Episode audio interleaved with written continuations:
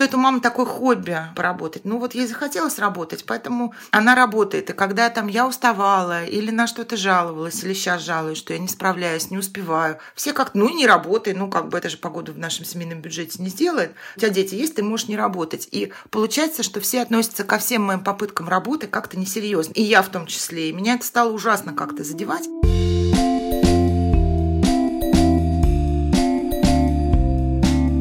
Привет! Это самый честный подкаст о материнстве «Ты же мать». И сегодня нас, как всегда, трое. Меня зовут Настя Красильникова, у меня есть сын Федор, ему три года. А меня зовут Настя Хартулари, и у меня есть дочка Варя, ей два года и один месяц. А меня зовут Саша Довлатова, у меня два сына и одна дочка.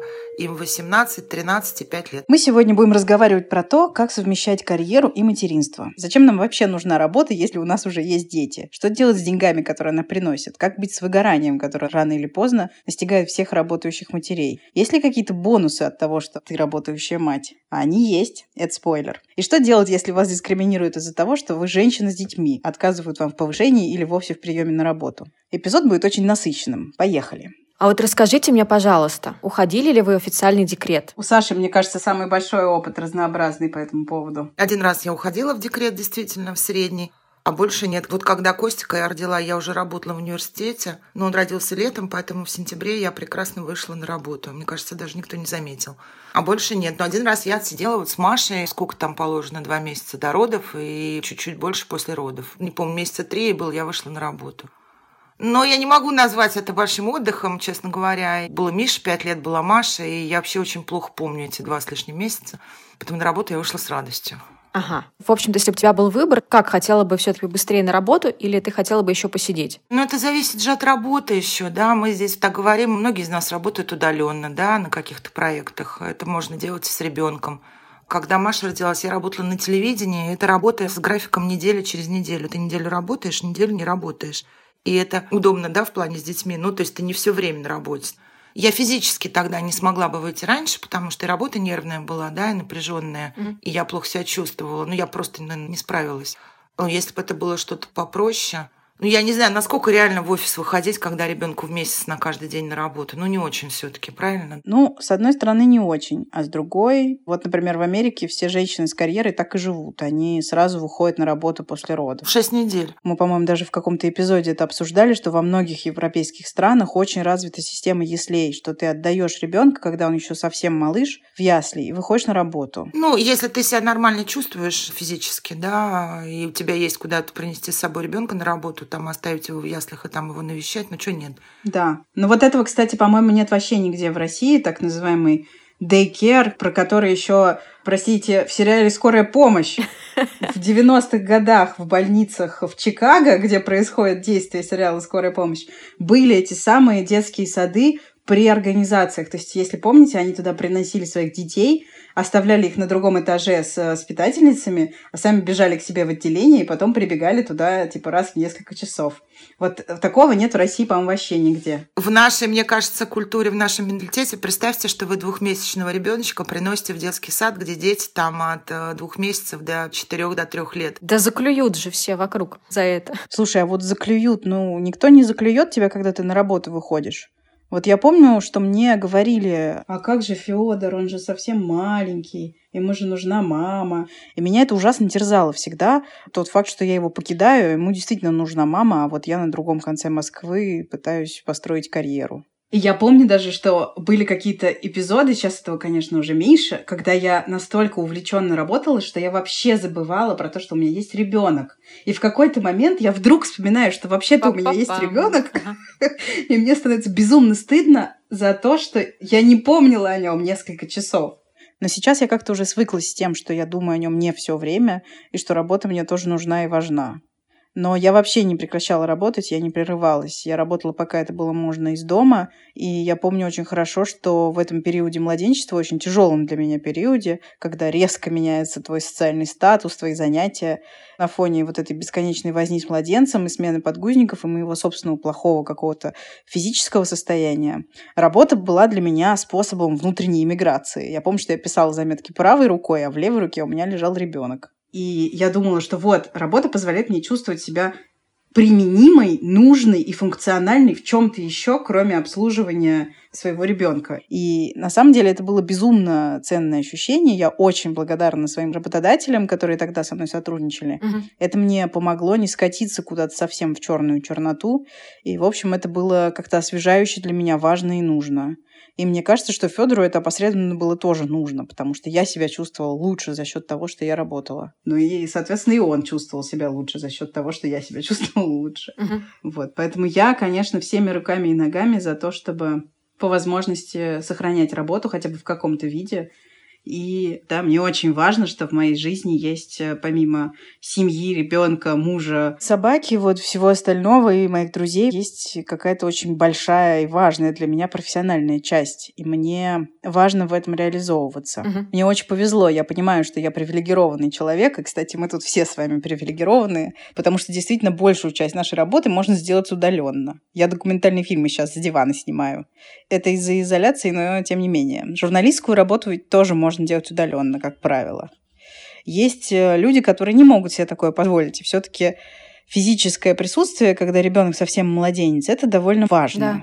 Круто то, что мы можем совмещать зарабатывание денег, самореализацию и уход за ребенком. Это большое везение, это очень круто. Я думаю о тех женщинах, которые в моем окружении, с кем я знакома, я понимаю, что большинство из них тоже не были в привычном э, долгом декрете, то есть, по крайней мере, я очень мало знаю таких. Я, в свою очередь, не уходила тоже в официальный декрет. Я работала вплоть до рождения Вари. Мне это было удобно, и я могла себе это позволить, просто потому что я последние три года до рождения Вари я работала из дома. И после рождения Вари я, наверное, пару месяцев не работала плотно, а потом постепенно начала включаться в разные проекты. То есть я не могу сказать, что у меня декрет и после рождения ребенка продолжился. Как получалось урывать и находить время для работы, это другой вопрос. Пришлось переключаться и учиться новому, то есть когда нет еще возможности сидеть и прокрастинировать, а у тебя есть два часа сна ребенка на то, чтобы поработать, и деться тебе некуда. Пришлось себя этому скиллу срочно обучать. Угу. И я помню, меня прям даже как раз вчера Инстаграм подсунул фотографию, где Варя месяц, а я держу ее одной рукой, она спит, а другой рукой я пытаюсь что-то там, какие-то письма писать. Было же время, и мне казалось, что я ничего не успеваю, а сейчас я понимаю, что, конечно, с младенцем у тебя больше возможностей, потому что он спит. Ну, мне так сейчас кажется из момента, в котором я сейчас нахожусь. Тогда мне так не казалось. Хотя бы он не ходит и не норовит никуда упасть и никуда засунуть пальцы.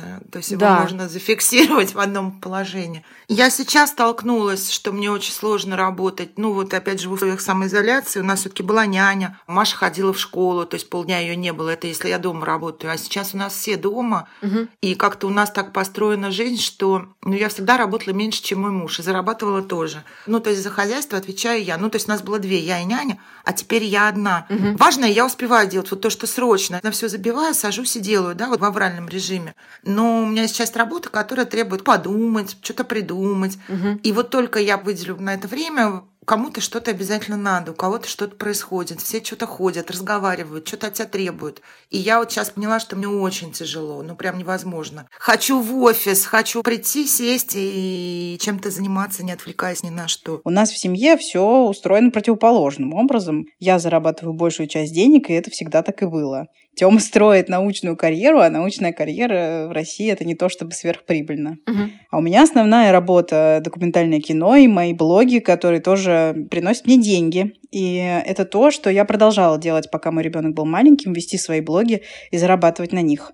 И, наверное, как раз вот за это время, пока Федору не исполнился год, в этом смысле я как-то более-менее встала на ноги, и какой-то определенный месячный доход стала получать с этого дела. Хотя надо сказать, что я никогда об этом не мечтала, быть там известной, богатой. У меня нет каких-то безумных амбиций, я не мечтаю кем-то стать, покорить мир, прославиться. Но мне важно, чтобы то, что я делаю, приносило мне деньги. Мне очень важно вот это ощущение, что я зарабатываю. Uh-huh. А когда я не зарабатываю, хотя я, честно говоря, не помню, когда такое было, э, я себя чувствую очень неуютно. В этом смысле у меня довольно высокая планка, поэтому мне все время нужно как-то больше, интереснее, еще здесь, еще там. Я не знаю, как у вас, но у меня вместе с материнством э, пришла какая-то повышенная бытовая ответственность, потому что если раньше я могла, например, э, не знаю, ничего не готовить, то теперь мне нужно всегда спланировать так, чтобы у ребенка была еда, которую он ест. Ее, значит, нужно купить, приготовить, потом все помыть. Обязательно нужно, чтобы в квартире было чисто, потому что ребенок много времени проводит на полу. Вместе с работой это все очень сложно становится. То есть я поняла, что резко выросла тогда моя бытовая ответственность и бытовая нагрузка. И в этом смысле, конечно, хочется, чтобы было чуть больше возможности делегировать эту часть жизни. К сожалению, делегировать ее получается далеко не всегда или вообще не получается. И надо честно признать, что вместе со всеми моими работами, активизмом, блогами, бытом, материнством и всем остальным, нагрузка на меня с момента, как я родила ребенка, выросла просто в разы. То есть, если раньше я была просто Настя-редактор, то есть теперь я Настя, я домохозяйка, редактор, блогер и мать. А и еще жена. это совершенно новый уровень ответственности и нагрузки. А работодателю, например, абсолютно все равно, почему у тебя нет посудомойки и почему ты должен мыть посуду сам пять раз в день. И в этом смысле, конечно, вот стало сложнее это все совмещать. Просто совмещать работу со своей собственной жизнью гораздо проще, чем совмещать работу с материнством и управлением квартирой. Это тоже как-то надо не забывать. Короче, неоплачиваемый женский труд просто невыносим. Вот это та работа, которую мы делаем каждый день, результаты которой видны в лучшем случае 15 минут, потому что через 15 минут квартира снова становится грязной, котлеты съедаются, и все нужно делать заново. Если говорить о бюджете, то я зарабатываю гораздо-гораздо меньше, чем Ярослав.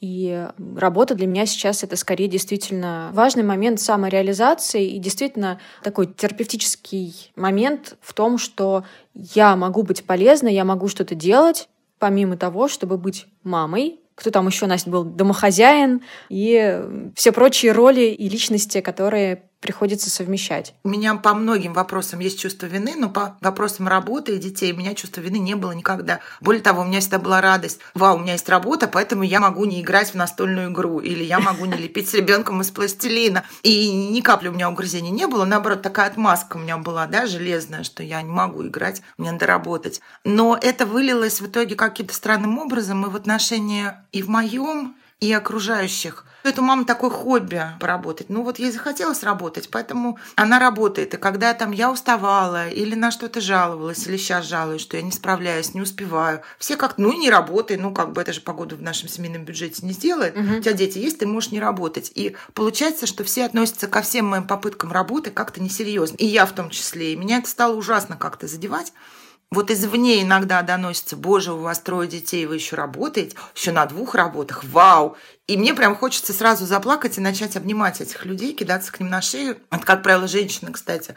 Мужчины тоже иногда так говорят, такие в возрасте за 50, за 60. Но это меня прям возмущает, потому что мне кажется, что они меня за человека не считают. В советское время мы все работали, да, потому что была статья за тунеядство, и как-то воспитывали детей, и их детей, между прочим.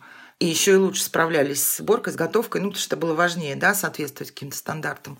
Но в моем окружении, там, моей семьи, моих там родственников, все считают, ну, хочешь работай, а что ты жалуешься? Ну, как бы, ну, не работай. И меня прям это очень задевает сейчас.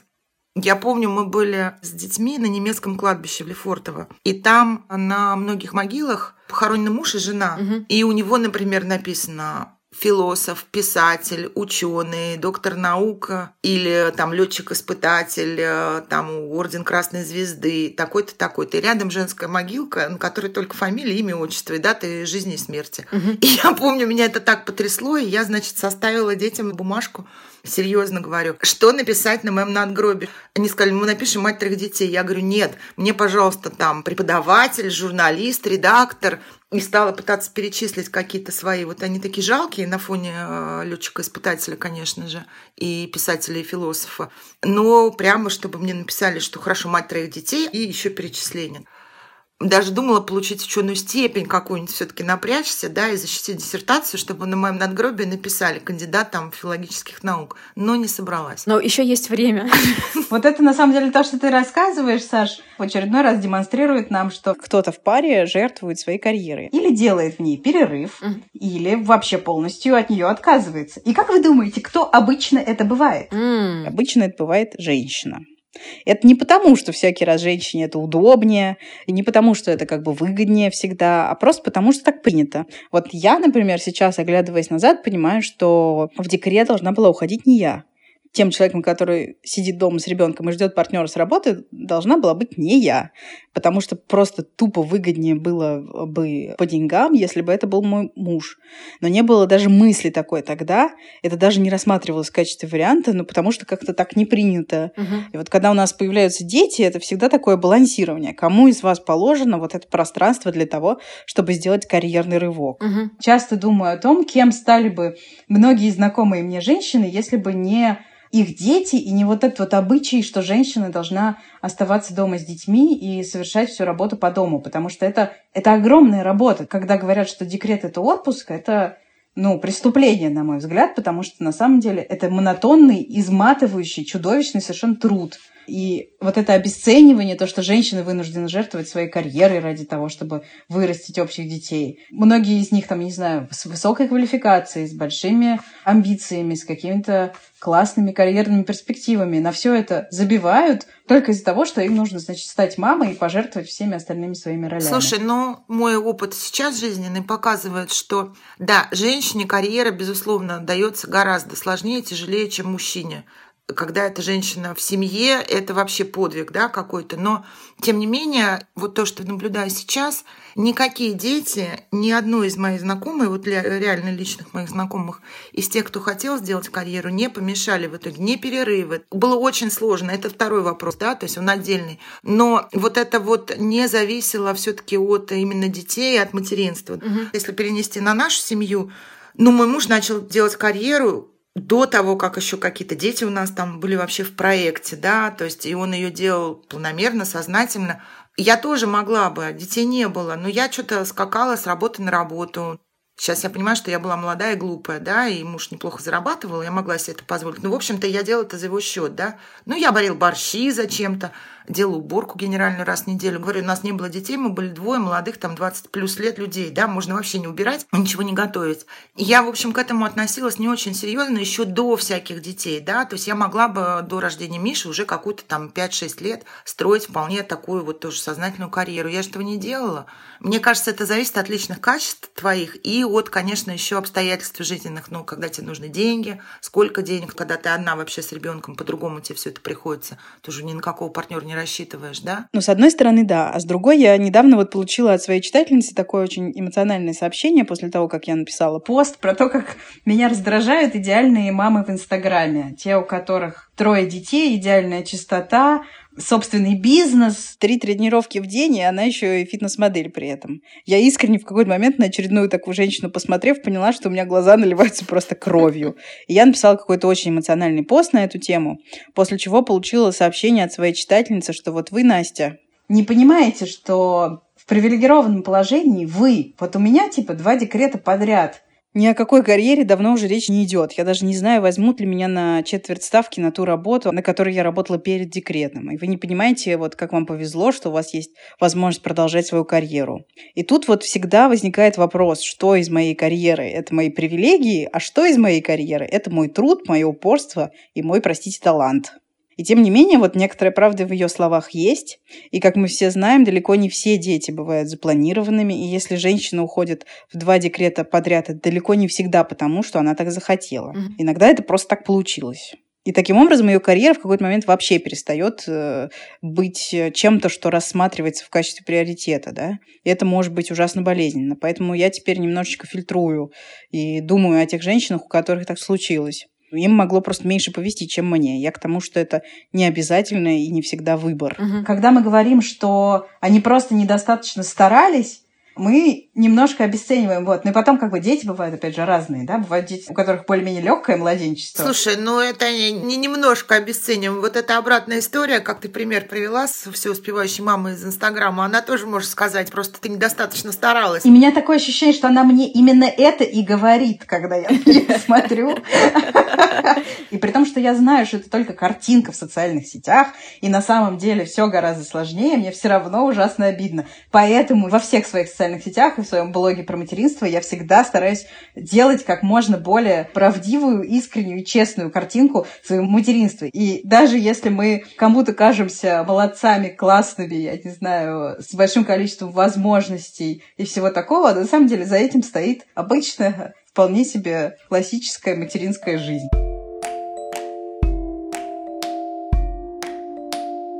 Материнство и родительство, и когда ты мама, становится довольно сложным моментом, когда ты устраиваешься на работу и пытаешься как-то продолжить свою карьеру или начать свою карьеру. Потому что у меня есть знакомые и подруги, которые просто на этапе собеседования им говорили, что вы классная, вы нам подходите, но у вас есть маленький ребенок, поэтому вы не будете сейчас заточены на то, чтобы заниматься карьерой на 100%, поэтому мы вам отказываем. Бывает даже, когда нет ребенка, говорят, ну, женщина 30 лет, нет детей, и все, мы ее не возьмем, потому что она сейчас выйдет, официально оформится и начнет рожать одного за одним. Потом тебе исполняется 40, и уже никто не ждет, что ты начнешь рожать за счет работодателя, как они считают, но тебя уже никто не хочет брать, потому что ты уже не молода. Я вот и с этим сталкивалась. Да, вообще дискриминация женщин при приеме на работу и на работе в России – это очень большая отдельная тема. И таких таких вот историй, про которые вы сейчас сказали, их огромное количество, их настолько много, что на самом деле практически каждая женщина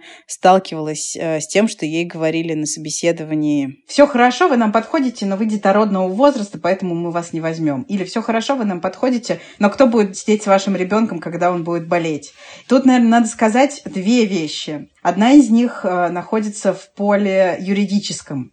Во-первых, вы должны знать, дорогие слушательницы, что если такое с вами происходит, это дискриминация. Дискриминация запрещена Конституцией Российской Федерации. Я не знаю, может быть, Конституция уже ни для кого не указ. Просто знайте, что это дискриминация. И в Трудовом кодексе написано, что дискриминация по признаку пола запрещена и вас не имеют права не взять на работу из-за того, что вы женщина и когда-нибудь можете родить ребенка. И вторая очень важная вещь, которая бесит меня просто неимоверно. Вот эта вот э, фраза, что вы трахаетесь, а мне платить, как сказала одна из работодательниц, моей читательницы, которая собиралась уйти в декрет. Так вот, платит за декрет, вот эти вот декретные выплаты, не работодатель, а фонд социального страхования. Декретные выплаты формируются из наших с вами налогов. И когда работодатель говорит вам, типа, это дорого, я должен платить за твой декрет, он врет.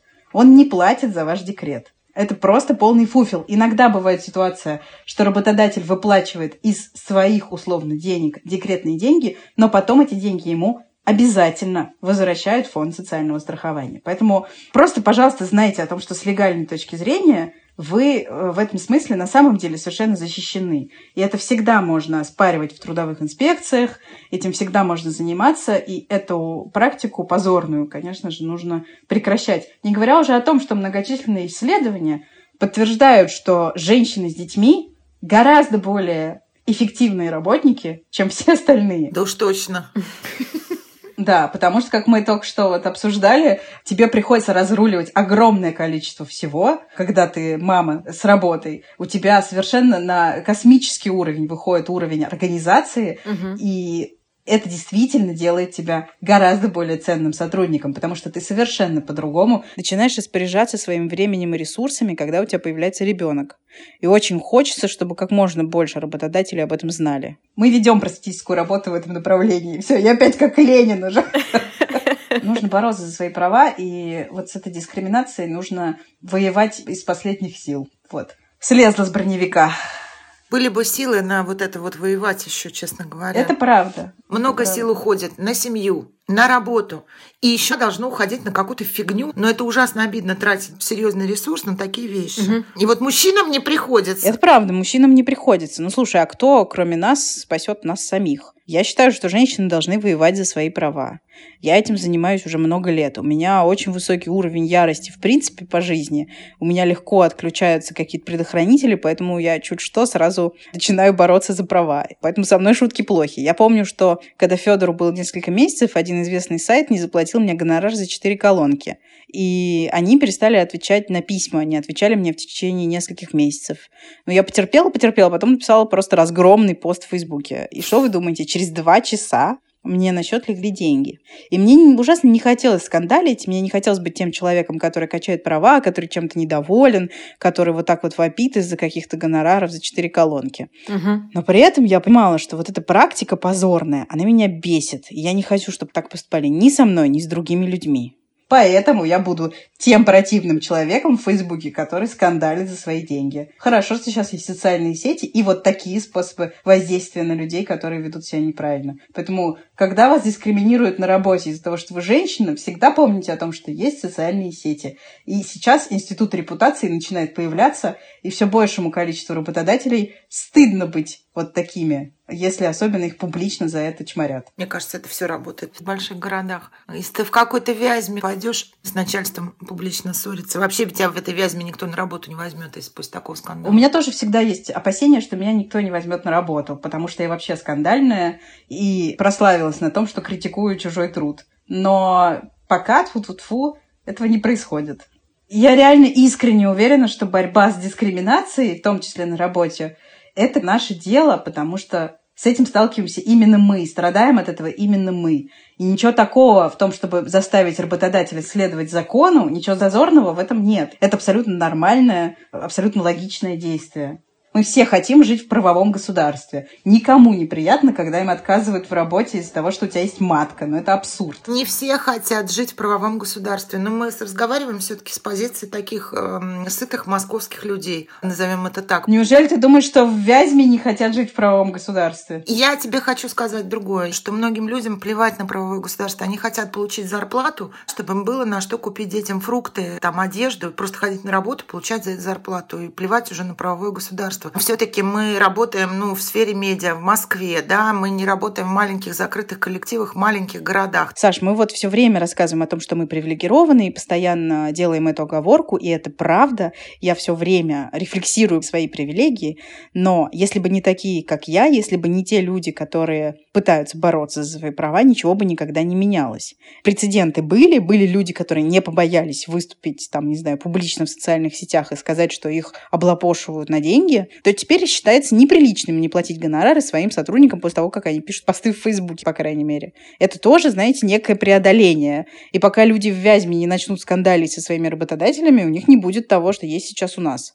То есть мне кажется, что это в любом случае нужно преодолеть какое-то сопротивление среды. И с одной стороны, то, что ты сейчас говоришь, что мы сытые москвичи, да, мы сытые москвичи. У нас есть такие прецеденты. С другой стороны, именно мы эти прецеденты и создавали. С риском, что нас больше не возьмут на работу и со всеми подобными рисками. Поэтому я за то, чтобы все боролись, читали законы, по крайней мере, знали их и понимали, что есть э, возможность этому противостоять и нужно этому противостоять. Потому что, чтобы покупать своим детям фрукты и получать регулярно зарплату, нужно жить в стране, в которой тебя не могут не взять на работу из-за того, что ты женщина. У тебя будет гораздо больше шансов купить детям фрукты, если тебя не смогут уволить, когда ты забеременеешь. Ой, кровавый пот полился. Я, честно говоря, сейчас замерла и вжалась в кресло.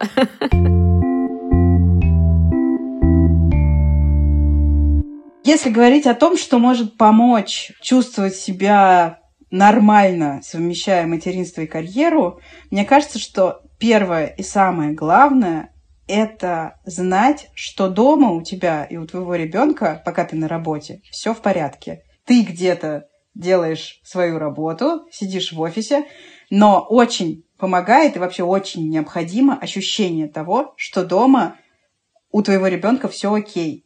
Поэтому, мне кажется, очень важно, когда вы задумываетесь о том, чтобы начать совмещать работу и материнство, хорошо продумать, с кем и в каких обстоятельствах будет ваш ребенок, пока вы на работе. Если это детский сад, чтобы вас устраивал этот детский сад и воспитатели, с которыми ваш ребенок будет проводить каждый день. Если это няня, то это проверенная няня, которая вызывает у вас доверие, улыбку, тепло и радость. Если это ваши родственники, которые соглашаются сидеть с ребенком, нужно удостовериться, что вы на одной волне по всем вопросам воспитания, по количеству шапочек, которые нужно надеть на ребенка, и по количеству котлет, которые он должен съесть в обед или не должен. Мне самой очень помогает ощущение того, что заведенный мной порядок продолжает исполняться и без меня, и мне кажется, что это в принципе очень нужное базовое ощущение для того, чтобы на работе быть в состоянии вообще работать, угу. чтобы быть в продуктивном состоянии. А я бы хотела даже вернуться на шаг назад, отпустить грехи, что ли, не знаю, как это еще сказать, что если появился малыш и вам хочется работать, это нормально.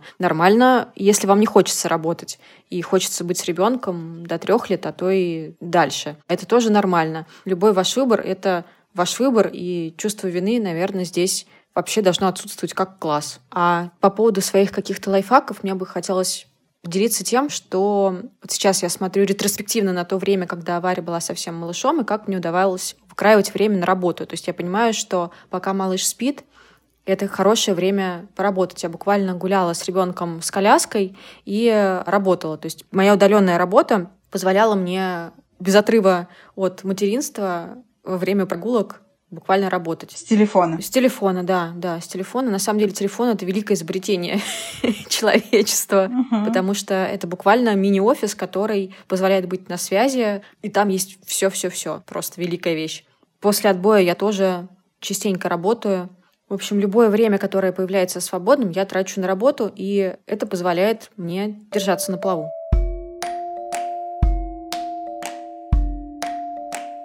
Саша, скажи, пожалуйста, вот когда дети уже подросли, получается как-то с ними договариваться о том, что вот, ребят, я сейчас работаю, вы сейчас как-то сами? У меня нет. Я не умею, я не очень педагогичная, не жесткая, поэтому ну, иногда я ору, и они все исчезают, конечно же, на какое-то время. Но это вот то, что Настя говорила в начале, вот когда растет бытовая осознанность, еще какая-то осознанность, да, и когда ты начинаешь так все контролировать, и ко всему так относиться серьезно, к наличию еды, ну, то есть это, да, ты мега ответственный человек. Мне вот как раз помогает, ну, это я только к третьему ребенку постигла дзена, немножко отпустить. Потому что никто не умрет, если не поест вовремя, потому что мне сейчас надо что-то сделать. Никто не умрет от того, что у нас грязный пол. Меня он по-прежнему бесит, что у нас грязно дома регулярно но я хотя бы уже не мечусь вот это, да, что я сейчас должна вымыть пол, потом посуду, потом еще что-то, а потом только мама сядет и поработает. То есть я на все забиваю, сажусь, работаю. Да, дети приходят. Ну, классическое, я уже говорила, у нас, а что у нас покушать? Им, видимо, кажется, что когда ты говоришь про еду, мать ну, не может отказать, да. Врать, что у меня что-то болит, это плохо, да. А вот еда это серьезно, ну ты же не оставишь ребенка голодного. Я на это уже не ведусь. Я говорю, смотрите сами, но иногда я все бросаю, кидаюсь им разгревать что-то, поэтому, конечно, нет у нас стабильности. Пока мы с вами сидели, три раза открылась дверь, и сюда заглянула, не буду называть имя, обидится у меня ребенок. Молча, этого не слышно, но это такие вот большие глаза печальные, это явно как, что что-то срочно надо. И у меня восемь сообщений в WhatsApp, мам, ты закончила, мам, ты закончила. Хотя понятно, что не закончила, я не вышла, вряд ли я сижу здесь прячусь. Поэтому, ну, как-то я стараюсь все делать одновременно. Все время вспоминаю, как моя мама говорила, меня это ужасно раздражало, потому что я, мы разные очень люди. Она вот фразу произносила «план – это не догма, а руководство к действию». И сейчас я как-то, опять же, к третьему ребенку не сразу, но постепенно я вот в сторону этого постулата двигаюсь, что ну все время что-то происходит, так будет все время. Я себя уговариваю, но это прям работа, не париться из-за этого.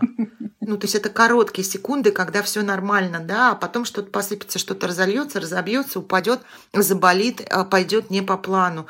Привыкнуть к этому мне сложно. Вот как-то я стараюсь балансировать. Я пытаюсь разводить вот эту удаленную работу. Я понимаю, что я работаю все время. Опять же, у меня три работы сейчас. То есть я копаю грядку на даче, я думаю про несделанную работу. Я теперь выключаю телефон с утра, пока я пью кофе, например, и смотрю вдаль на полчаса. После 12 не проверяю рабочую почту в принципе. После 12 ночи? Да. Ну, я все равно проверяю. Ага. Я поздно ложусь очень потому что я работаю ночью. Сейчас вот, наверное, все с этим столкнулись, да, в этом режиме самоизоляции, кто раньше работал в офисе, а сейчас работает дома, угу. что невозможно разделить жизнь и работу вот большой плюс работы для меня где-то в офисе, не знаю, в организации, что ты пришел, ушел, ну, то есть ты ее остановил все-таки в этот момент, mm-hmm. да, бывает авралы, но в среднем ты пришел домой, ты дома, а не ты не на работе. А когда вот у тебя все это одновременно везде, нужны какие-то вот эти, ну, рамки. Мне кажется, что ты перешла сейчас вот к очень важной теме, про которую нельзя молчать, когда мы говорим о, о работе и материнстве, про отдых про то, что нагрузка, как мы уже сказали, вырастает в разы, а времени на отдых становится критично меньше. Угу. Очень много есть вот этих всяких фраз, там типа «я тебе делаю хорошую маму», «мама должна быть в ресурсе», и тогда у нее, значит, будет э, сила на то, чтобы заниматься и ребенком, и работой, и так далее. Это все ужасно правильные вещи, в том смысле, что если я, например, не позабочусь о себе и буду заниматься только работой и только организацией жизни и материнством, то я очень скоро стану страшно раздражительной, и эффективность на всех фронтах упадет. Поэтому обязательно нужно делать что-то для себя. Угу. Я ходила в спортзал напротив работы. Сейчас у меня спортзал дома. Я каждый день тренируюсь, и ничто не может меня столкнуть с этого графика, потому что я знаю точно, что это что-то, что я делаю для себя, и это мне необходимо для того, чтобы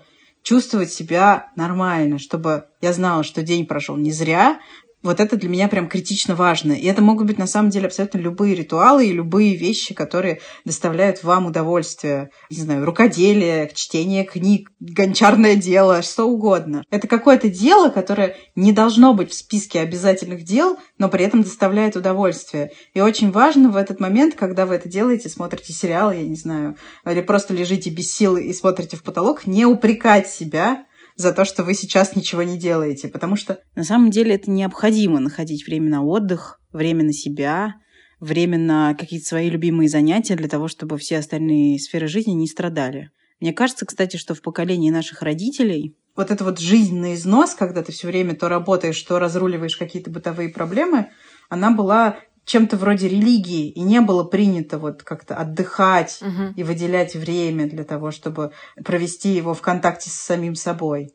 Вот. А у нас в этом смысле осознанность как-то чуть-чуть больше, наверное, потому что про это много говорят и пишут.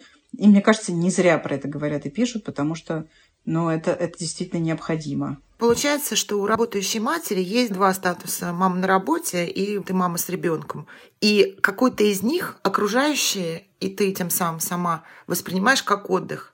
Ну, то есть, если у тебя маленький ребенок, ты ходишь на работу, вау, ты отдыхаешь от ребенка, вот у тебя отдых. Либо, например, ну, ты поработала, пришла домой, но это же дети, это же твой ребенок, да, вроде вот он отдых. Угу. И мы сами в это тоже включаемся, да, и угу. вот от этого, собственно, все угрызения.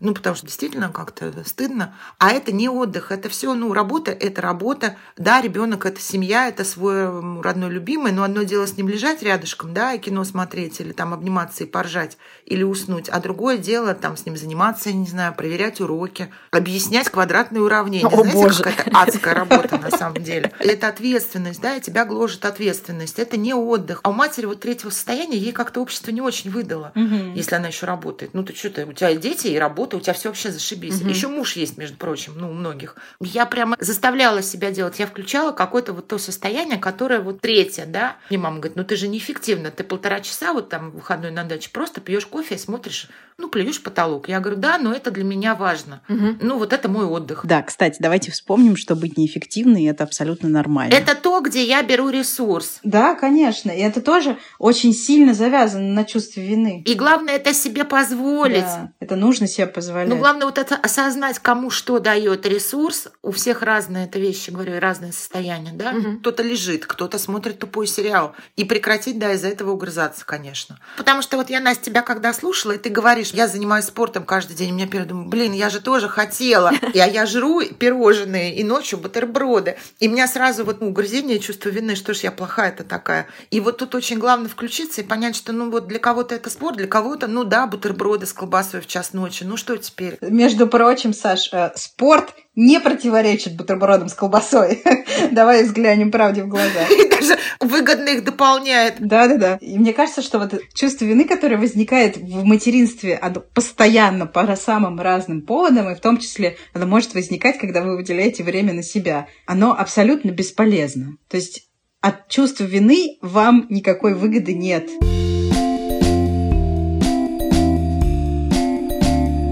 Это был подкаст «Медуза. Ты же мать».